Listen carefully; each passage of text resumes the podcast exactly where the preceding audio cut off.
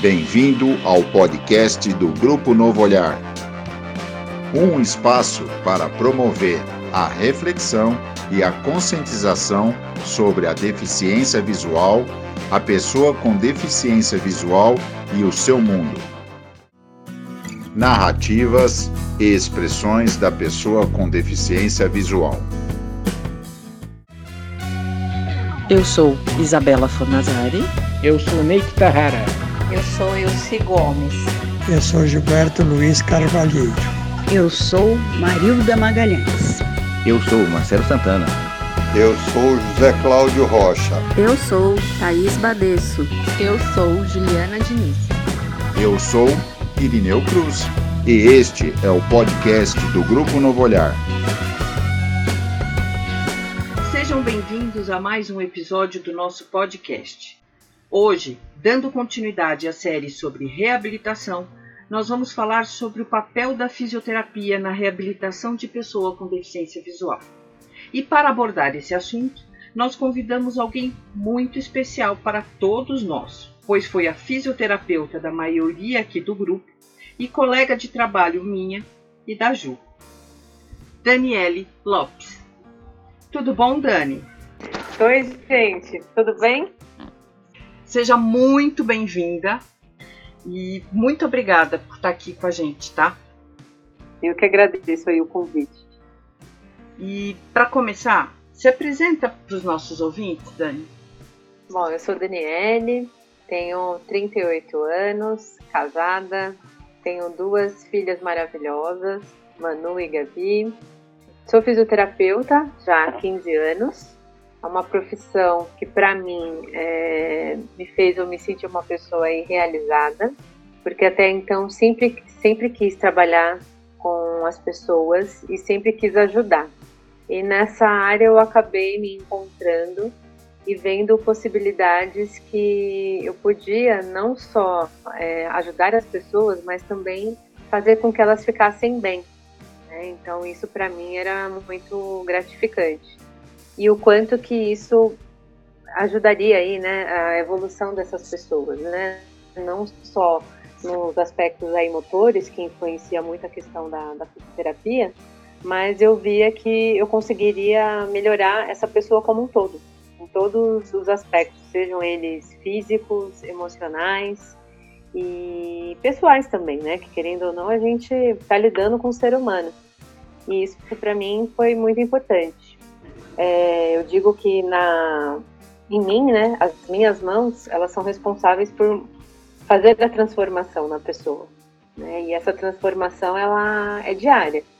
A gente vê isso desde o, início de um tratamento até o encerramento, em que você vê a evolução desse paciente, vendo ele ruim, estando mal, e sai de uma forma aí é, muito gostosa de se ver, muito gratificante. Então isso para mim não tem valor assim que possa expressar o que eu, que eu faço. Né? Então isso para mim é muito bom. Eu falo que é, você começa a ver uma flor, né? Que ela tá ali totalmente fechadinha, que ainda está se desabrochando. E quando você finaliza esse atendimento, a gente vê essa flor totalmente aberta, desperta, florida, né, e vistosa. Então é assim que eu vejo a evolução dos pacientes, né? Essa diferença de, de quando ela entra, que está totalmente ainda murchinha, se brotando ali, aparecendo, e quando ela sai, que está totalmente é, desabrochada e totalmente vistosa. Então, isso é assim como eu vejo os meus pacientes. E Dani, fala um pouquinho pra gente qual que é o papel da fisioterapia na reabilitação da pessoa com deficiência visual. Bom, é, o fisioterapeuta ele tem a possibilidade de trabalhar em diferentes áreas da saúde, dentre elas a área da deficiência visual, porque a deficiência visual ela acaba acarretando algumas alterações motoras aí no corpo desse indivíduo, em que ele pode apresentar alterações posturais, principalmente as pessoas com baixa visão.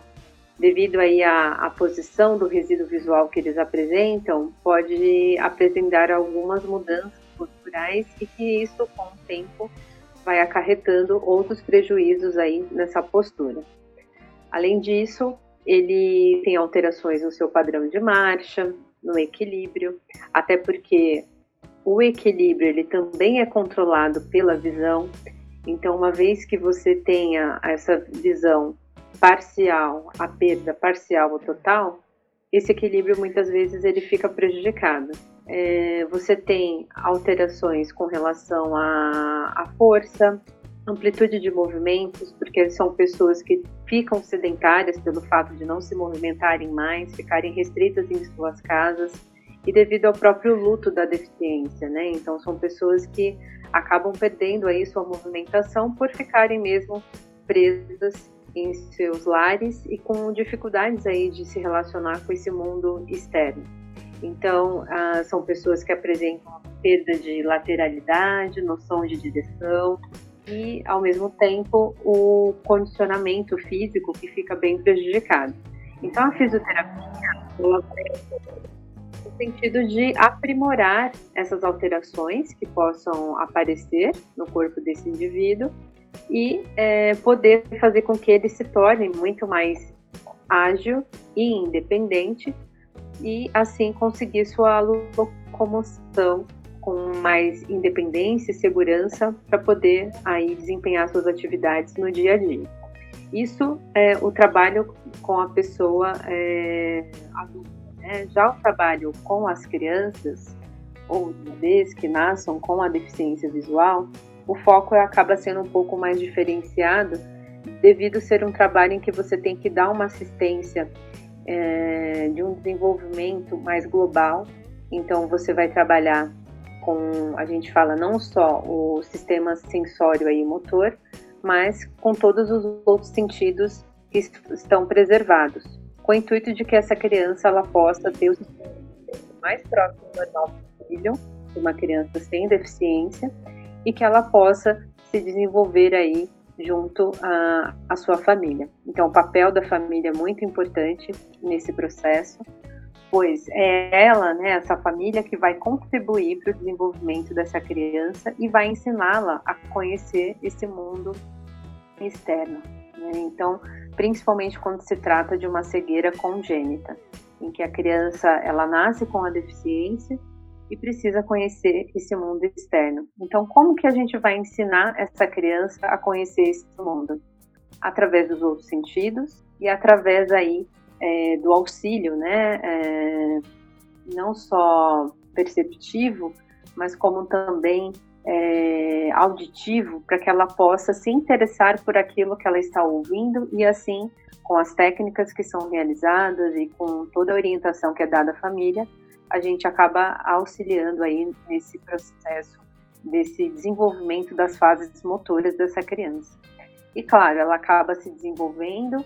Às vezes o processo pode ser um pouco mais demorado, dependendo aí da, da patologia que essa criança venha apresentar. Então existem alguns, algumas doenças que geram um comprometimento motor maior, mas que não seja impossível da gente conseguir realizar. Então, por isso que o quanto antes esse processo da fisioterapia se inicie, melhor, porque mais rápido a gente consegue trabalhar com essas alterações que possa essa criança apresentar e assim ela se desenvolver da melhor forma possível. Então, é um trabalho árduo, né, que gera bastante empenho, não só aí do, claro, do profissional que está atuando, mas como também da família que precisa ter aí esse apoio de uma equipe que possa fortalecê-la a encarar né, esse quadro da deficiência e a ela também saber como lidar e como estimular o seu filho, que muitas vezes acaba sendo aí até o primeiro filho do casal, então a gente vê o quanto é difícil essa recepção, é, sabendo que o seu filho tem uma deficiência e sendo principalmente aí no caso o primeiro filho né? Mas é um trabalho que feito com a equipe, em conjunto, você vê uma, uma evolução muito positiva. Então a fisioterapia, ela tem esse papel dentro de um, de um processo aí de reabilitação, habilitação da pessoa com deficiência visual, E é, com os idosos o trabalho também acaba não fugindo muito de tudo isso que eu falei, mas claro, com os idosos a gente acaba respeitando muito a individualidade de cada um, não só o idoso, mas qualquer outra pessoa, mas o idoso a gente tem um olhar um pouco, vamos dizer assim, cuidadoso, né? Então a gente tem que respeitar as limitações dele e fazer aquilo que é possível dentro das possibilidades dele. Então a fisioterapia ela vai ter um olhar geral quanto a esse idoso, mas vai trabalhar realmente com as necessidades que ele vier apresentar. Porque muitas vezes tem, existem idosos que não querem uma locomoção independente, porque tem as suas possibilidades aí é, de outras formas de poder se locomover. Então a gente vai fazer um trabalho um pouco mais restrito, mas tendo esse olhar geral. Então, é esse o papel da fisioterapia no trabalho com a pessoa com deficiência visual. Não, Dani, desde quando ou a partir de quando é, se entendeu que a fisioterapia era importante na reabilitação da pessoa com deficiência visual? É, na verdade, essa atuação ela já existe há muitos anos, tá? A fisioterapia, na verdade, ela começou a existir nos anos 70, tá? Final dos anos 70 para os anos 80. E a reabilitação destinada à pessoa com deficiência visual já se deu mais ou menos nessa década de 80, tá? Então, na verdade, esse trabalho, né, não é só porque ele é direcionado à pessoa com deficiência visual, mas o que que acontece? A área da deficiência visual, ela está muito relacionada à área neurológica que a gente fala, né? Então, é, qualquer alteração nesse sentido aí, né, da, de, um, de um órgão, a gente pode atuar na fisioterapia. Então, quando você tem a visão, a ausência da visão, é algo ali, claro, diferente que você tem que atuar, mas ao mesmo tempo não foge muito do, do propósito da fisioterapia. Então, como eu falei, então você vai ver a marcha dessa pessoa, a postura, o equilíbrio. Então, é, é, essa, esses quesitos, né, essas alterações motoras, elas estão presentes em qualquer indivíduo. E na deficiência visual, o que acontece é que elas são mais, é, vamos dizer assim, agravantes, essas alterações. E existem mudanças que são características de uma pessoa e aí que tem da visão. Então é, é, nessa questão que há a diferença do trabalho, mas não que seja algo de muito diferente que você faça deficiente visual. Não, não, é, não, existe, na verdade, uma técnica específica para trabalhar com deficiente visual. Na verdade, as técnicas que a gente utiliza são as técnicas que a gente utilizaria com qualquer outra área é, de deficiência, né? Sendo que a gente tem que ter esse olhar um pouco diferenciado, porque você está lidando com uma pessoa com cegueira. Mas a, dentro da deficiência visual, pelo menos pelo que eu conheço, é um trabalho que sempre foi realizado. Claro, isso dentro da, da proposta que cada instituição tem né, de trabalho, procura se inserir a área da fisioterapia, vendo que essa é uma área que precisa né, ser trabalhada, porque é o que vai garantir também a mobilidade, a independência e a segurança na locomoção do indivíduo.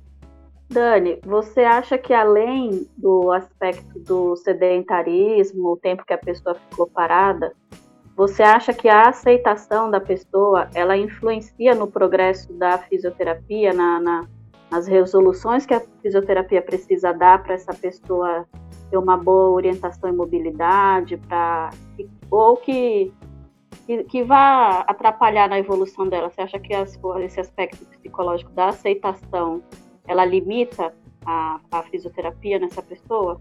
Sim, é um fator, Thaís, que limita bastante a evolução do paciente. A partir do momento que ele não tem vontade ou que ele ainda não se aceita, é, infelizmente é um fator que prejudica o seu desenvolvimento, porque o profissional ele pode usar de todos os artifícios que ele tem ali dentro da área para beneficiar esse paciente, mas a partir do momento que ele não tem vontade e que ele não está apto ainda para esse processo, realmente vai dificultar bastante o seu desenvolvimento e lentificar cada vez mais aí essa evolução.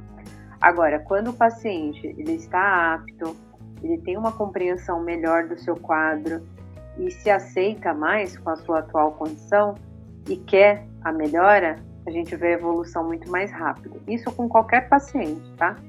Isso é geral, não só com a pessoa com deficiência visual. E no caso da, da criança, se a família também tiver algum tipo de resistência ou achar que aquele tipo de exercício está causando algum trauma, porque às vezes a família também não tem todo o conhecimento necessário. Você acha que isso também atrapalha? Sim, também atrapalha porque é aquilo que eu falo. A evolução a gente da criança principalmente a gente vê semanalmente. Então as orientações as orientações são dadas durante um atendimento. Na semana seguinte a gente vê essa criança. Se a família ela não aceita, ela dificilmente ela vai pôr em prática aquilo que foi orientado durante o atendimento. Então, no próximo atendimento que eu ver essa criança, pode ter certeza que a gente vai perceber que não foi estimulado durante aquela semana, tá? Então é algo que realmente aí é visível.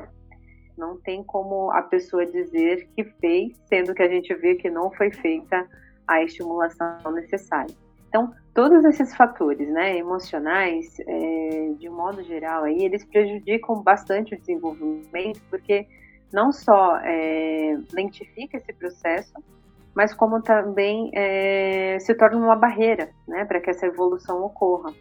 Então, enquanto não há essa aceitação, é algo que realmente vai atrapalhar um pouquinho aí o processo.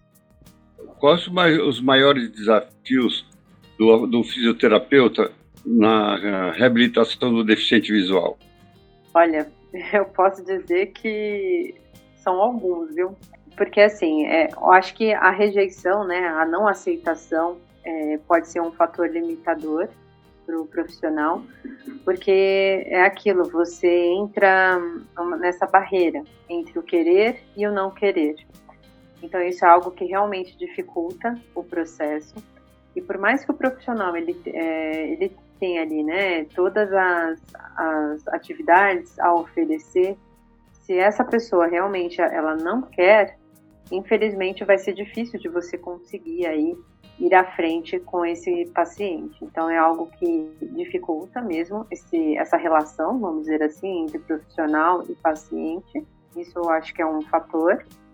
Outro fator, algumas é, dificuldades aí que essa pessoa possa apresentar de saúde mesmo, né? Hoje a gente vê a pessoa com deficiência visual não só a questão da deficiência, mas também os outros comprometimentos de saúde, que hoje em dia são vários, né? Então, infelizmente, são fatores que dificultam um pouco o processo de reabilitação dessa pessoa, principalmente quando a gente fala de uma pessoa diabética, que pode apresentar aí dificuldades motoras, pode ter, apresentar sequelas devido à questão da diabetes, como por exemplo, amputação de algum membro, que isso dificulta cada vez mais aí a, o processo de reabilitação. Então, quando você tem a amputação é, que seja de um dedo, de um artelho que a gente chama, né, que é o dedo do pé, você vai ter aí já algum comprometimento no caminhar desse indivíduo e pode ser um empecilho aí para esse desenvolvimento, mas não que ele seja algo que vai impedir o desenvolvimento, mas é algo que vai prejudicar um pouco mais o desenvolvimento desse paciente. E não só isso, como outras doenças, né? Hoje a gente é, é muito comum você ver casos de pessoa que sofreu um AVC e, em consequência disso, a perda da visão.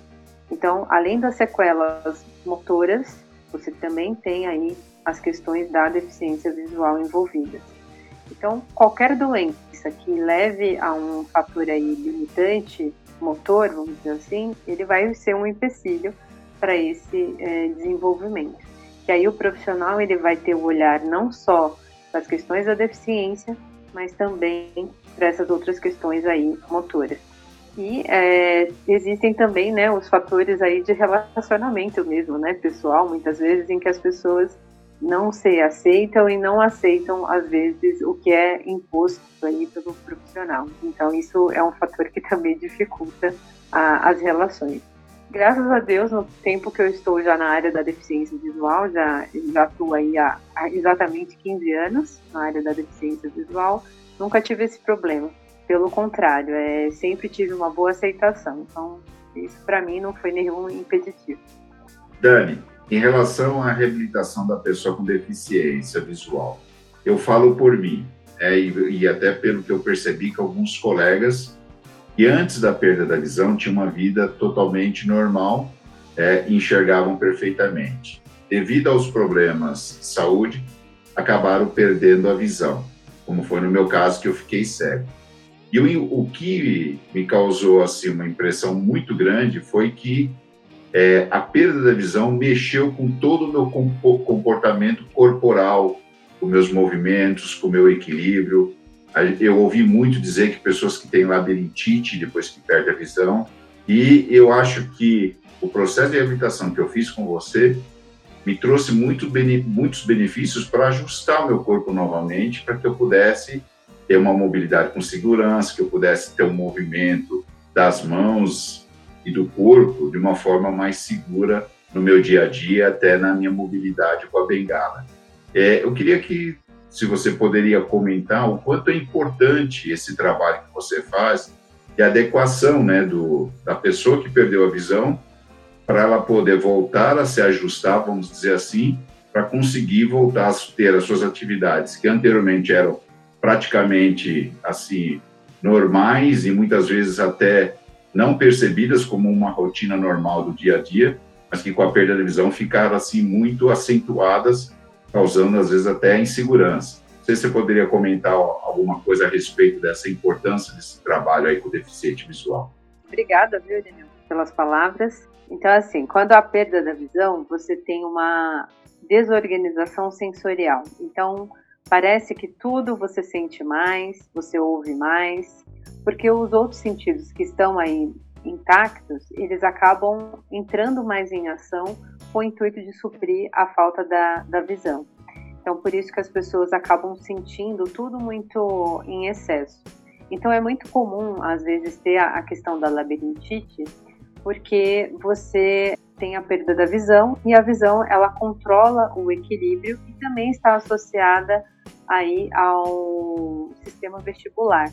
Então, quando você tem essa perda da visão, você tem algo que está ali em falta. Então, esses outros sentidos entram em ação com o intuito de suprir a falta dessa visão. Então, por isso que a pessoa muitas vezes tem essa essa sensação que vai cair ou que está rodando, né? Justamente devido a essa falta. Além disso, a pessoa ela tem a perda da própria percepção corporal, que a gente fala, né? Então, a partir do momento que eu não me vejo, eu não consigo mais ter as referências corporais que eu tinha antes. Então, muitas vezes a alteração de postura ela acontece porque ela vai se fechando de tal forma e não consegue perceber essa mudança que se dá justamente devido à tensão, devido às inseguranças que essa pessoa apresenta. Então, ela, essa imagem corporal, ela fica muito distorcida. Então, quando você aborda a pessoa e fala, ó, oh, você está com a cabeça desta forma, com a coluna desorganizada. Muitas vezes a pessoa não tem essa percepção, justamente porque ela, ela pede essas referências visuais não só do espaço que a cerca, mas também do próprio corpo. Então, por isso que isso fica mais é, difícil de se entender. E a partir do momento que ela começa a se relacionar mais com esse ambiente que ela está vivendo, com essas novas percepções que ela está sentindo, ela vai criando aí é, meios de se organizar e de se reestruturar. E aí é quando a gente também chama que há a organização sensorial, que é justamente quando ela inicia o seu processo, em que todas as áreas estão aí atuando em conjunto para o bem comum desse indivíduo. Então a pessoa começa a ter essas percepções e a conseguir se organizar dentro daquilo que ela está fazendo e ela começa a se perceber mais, não só a se perceber, mas também como é, ter mais domínio do ambiente que a cerca, né? Então, a partir do momento que ela tem esse domínio, ela vai ter mais facilidades aí de lidar com todas as questões e vai, sim, ter a melhora é, motora que ela precisa. Dani, é, eu não, não passei pelo processo de, da fisioterapia dentro da minha reabilitação. Eu sinto assim que eu, eu fiquei, eu sinto essa falta, porque eu passei por esse processo da labirintite, que eu não tinha antes da, da descoberta da, da perda visual, e eu tive que até ser medicada por conta dessa labirintite, porque eu tinha a impressão de que tudo isso que você falou, de que tá rodando tudo, de sair em alguns ambientes que eu ia cair. Uhum. E até hoje eu ainda sinto assim, é, escada é um negócio que me deixa muito apavorada, principalmente uhum. em um lugar que eu não conheço ainda, né? Então uhum. é um processo que me deixa bastante é, temerosa, porque assim, a impressão que eu tenho é que eu vou pisar no primeiro degrau e os outros vão vir na sequência, e eu vou descer rolando. Uhum. É, você acha que esse processo desse meu não sei se eu posso classificar como medo, né? Acho que é medo mesmo. É, uhum. Isso poderia ser sanado com é, sessões de fisioterapia voltada para esse tipo de, de situação? Talvez sim, eu sim. Porque assim, é, é que a baixa visão em si, ela o que, que ela faz? Dependendo do, da patologia que a pessoa apresenta, você tem alterações aí de que a gente chama de perda de profundidade, né? Então a pessoa ela não tem noção da profundidade, o que gera essa insegurança. Então você está andando num determinado piso e de repente você não tem essa percepção de que tem um buraco, de que tem um nível a mais, então você acaba apresentando essa insegurança. Isso é um fator, né, que pode gerar aí essa, essa dificuldade. E a labirintite, hoje em dia, a gente percebe que ela está muito comum, principalmente nos casos de baixa visão, porque é quando a, ocorre né, essa acomodação da visão no sentido de ajustar para aquilo que realmente ela precisa estar. Né? Então, gera essa desorganização e por isso que a pessoa muitas vezes ela tem essas sensações de que vai cair, de que está rodando, mas uhum. muitas vezes quando vai ao médico, né, num otorrino, laringologista, para ver se realmente é um quadro de labirintite, muitas vezes não é. Ou seja, era realmente uma fase de readaptação, não só da visão, mas como também desses outros sentidos, como eu acabei de explicar. Né? Então, quando você começa a fisioterapia, que você vai trabalhando todas essas questões de equilíbrio, você observa essa melhora. E é bem nítido essa diferença. O paciente ele relata logo já, vai, na quinta sessão, já uma diferença bem importante. Ah, entendi. É, eu tenho muito essa questão da, da profundidade. É, é, é bem esquisito, porque de repente você tá andando e eu, assim, eu falo pro meu marido, tem um buraco. Ele fala, não tem buraco, pode pisar. E aí eu piso com aquele medo, sabe? Porque assim, na minha cabeça Sim. tem um buraco e, hum. e, eu vou cair, né? E aí vem as é. calçadas, é, é muito complicado isso. É, porque dependendo da, da posição do resíduo visual que a pessoa apresenta, ela hum. vai fazer determinados posicionamentos de cabeça para poder ajustar Sim. e localizar, né? E o que tem à sua frente. Então, por isso que a gente fala, procure movimentar a cabeça. Mas, ao mesmo tempo, quando você está andando, se você faz o uso da bengala, você não precisa se preocupar, porque a bengala vai fazer esse uhum. suporte de identificar o que tem à sua frente. Então, por isso que eu falo, a postura sempre é importante, principalmente durante a locomoção. A posição de cabeça ela deve ser sempre mantida para frente, porque daí você consegue ter essa organização corporal que você consegue se equilibrar também muito mais. Diferente se você está totalmente desorganizado. Ô Dani, você como, como fisioterapeuta, qual é a sensação que você tem quando chega uma criança para você atender e no, no, desenrolar das sessões, dos atendimentos, ela começa a dar os primeiros passos e qual é a sua sensação ao, ao ver esse, essa evolução da criança?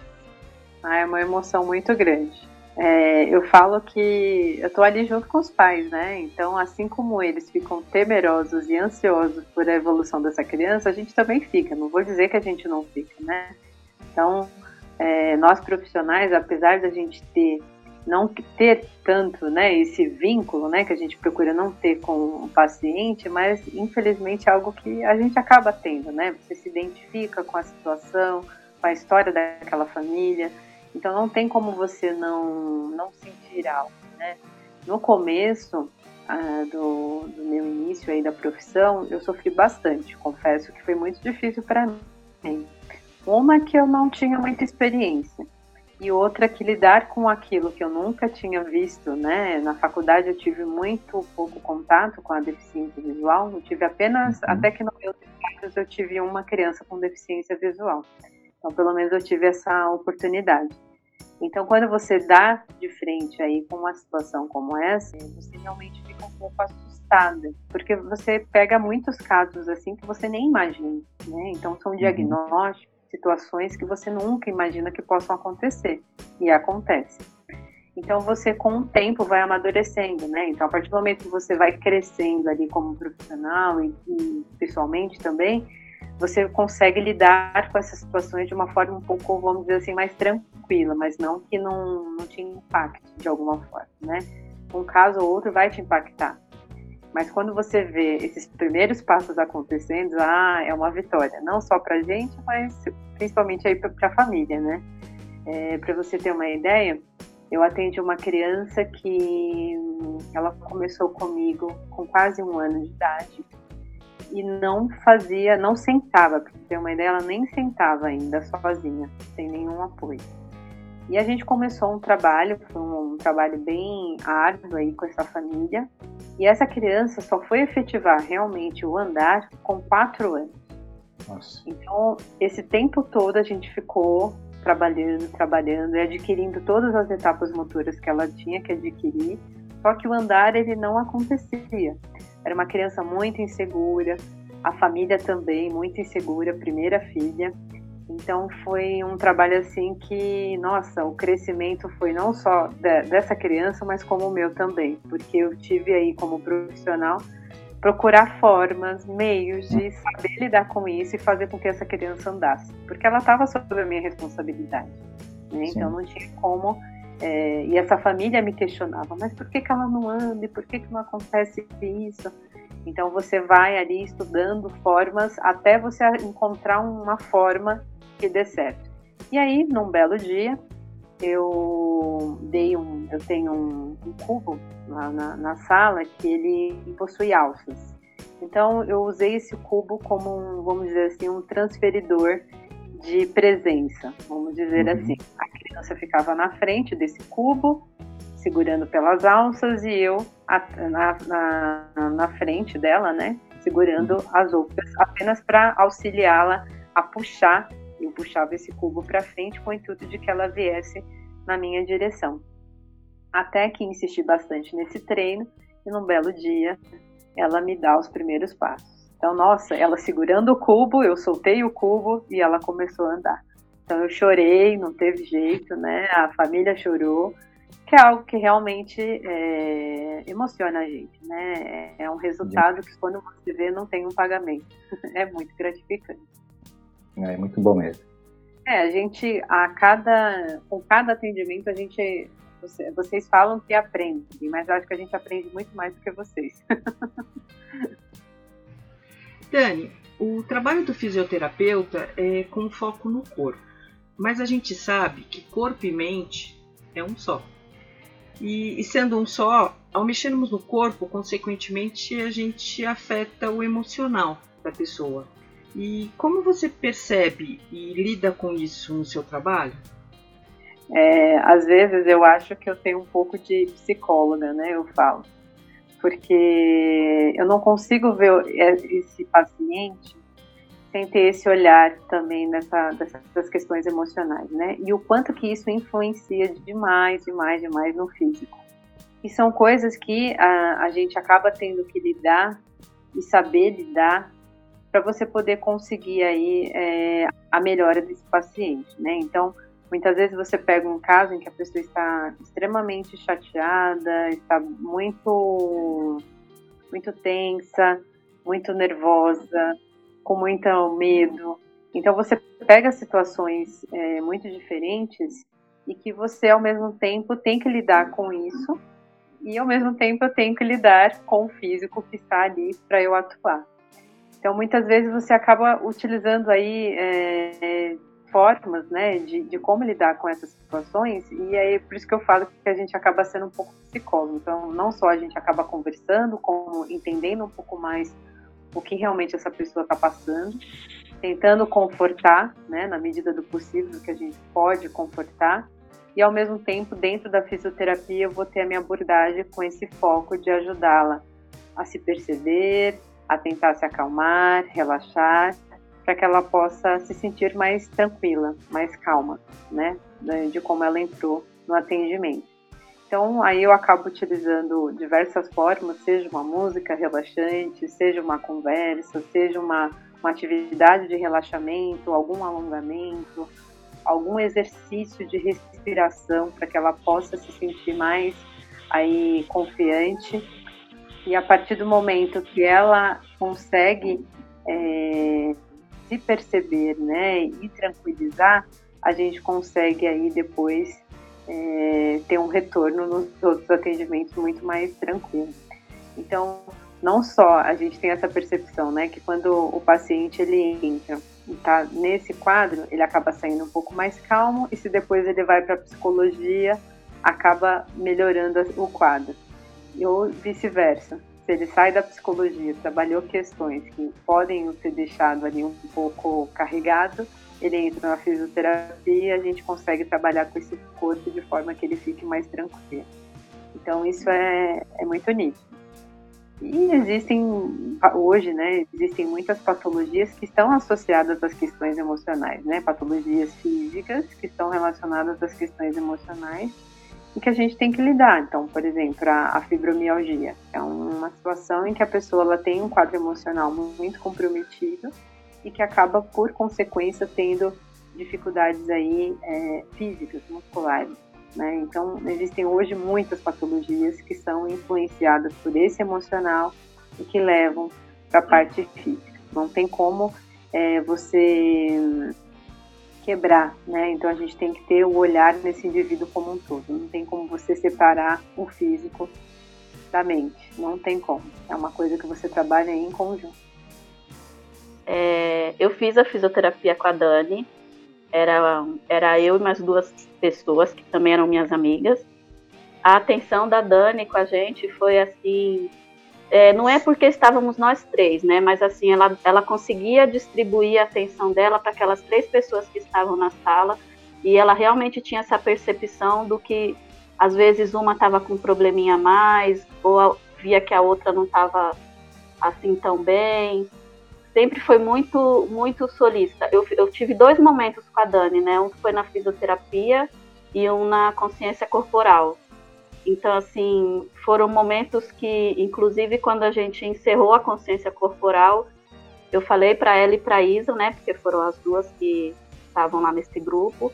E o profissionalismo delas era evidente, a gente via isso, era nítido, mas que a parte humana delas e, e eram muito, era muito maior e conseguia acolher a gente de uma forma muito melhor do, do que qualquer busca que a gente fizesse para melhorar a gente emocionalmente naquele momento. E isso para mim ficou bem evidente no, na, tanto na fisioterapia quanto na, na consciência corporal. Foi assim é, muito gostoso estar com ela e ela, ela tinha uma calma, uma paciência, sabe? Então assim ela deixava a gente à vontade ela também entrava nas brincadeiras da gente, então assim, ela conseguia envolver além da profissional, conseguir passar tudo que ela tinha que passar para gente, mas enquanto ser humano também deixar a gente bem à vontade, fazer com que tudo corresse da melhor forma possível. Então minha gratidão para ela nesse momento não é só pela profissional, mas pela pessoa que ela é também.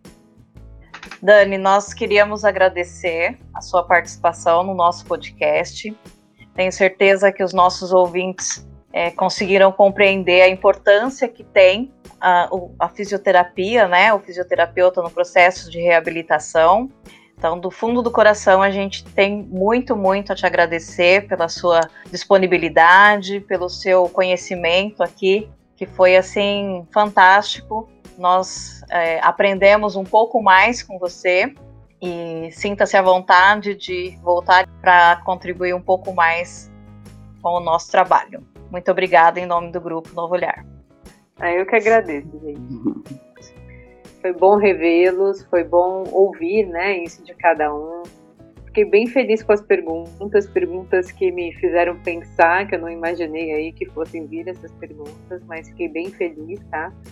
Assim, eu vendo vocês, né, quanto é gratificante eu ver a evolução de todos vocês e é, esse papel, né, que vocês estão desempenhando hoje, né, como vamos dizer assim, protagonistas, né, que é uma palavra que acho que vocês estão cansados de ouvir, mas vocês são protagonistas da, da história aí de vocês, né, cada um com sua história, cada um com as suas, com as suas problemáticas, mas que estão aí e fortes, lutando aí pelas questões da deficiência visual, que eu acho que é o que está em questão, né, do que vocês estão correndo atrás, e ajudando outras pessoas que ainda não conseguem se assumir ou que não aceitam a sua deficiência. Então, acho que esses podcasts e esses encontros que vocês estão fazendo só vão vir a acrescentar e agregar na vida dessas pessoas, podem ter certeza.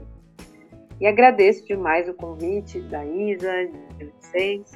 E sim, quando houver uma outra oportunidade, gostaria sim de participar.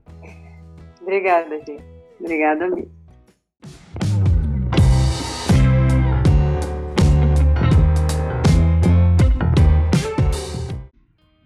E Ju, como é que faz para o pessoal entrar em contato com a gente? É muito fácil, Isa. É só encontrar a gente no Instagram e no Facebook, arroba DV Novo Olhar, DV de Deficiente Visual, ou então pelo e-mail contato arroba gruponovoolhar.org. Bem, pessoal, terminamos mais um episódio. Esperando que vocês tenham gostado e esperamos vocês nos próximos. Tchau, pessoal. Tchau. Tchau. Tchau. Tchau. Tchau.